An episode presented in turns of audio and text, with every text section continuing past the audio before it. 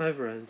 It's been a year since I started systematically analyzing what I'm doing with tea business and other information about the tea sector, including uh, reading more books about tea, especially the ones related to economic history. Well, up to this point, I think I'm even clearer with what I want to do in the world of tea. Uh, well, let me start from the supplier side. Of course, I want to help them make their full potential and capacity.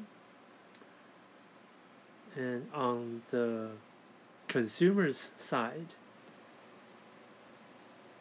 I want them have the opportunity to enjoy all kinds of artisan teas from Taiwan and of course uh, I want them have a pleasant experience for buying and refilling their tea.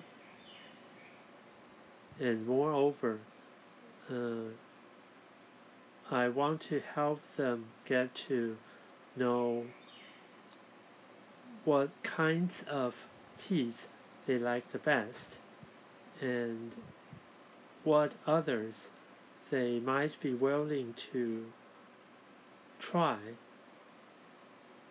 sometimes every year. And that's about it for now.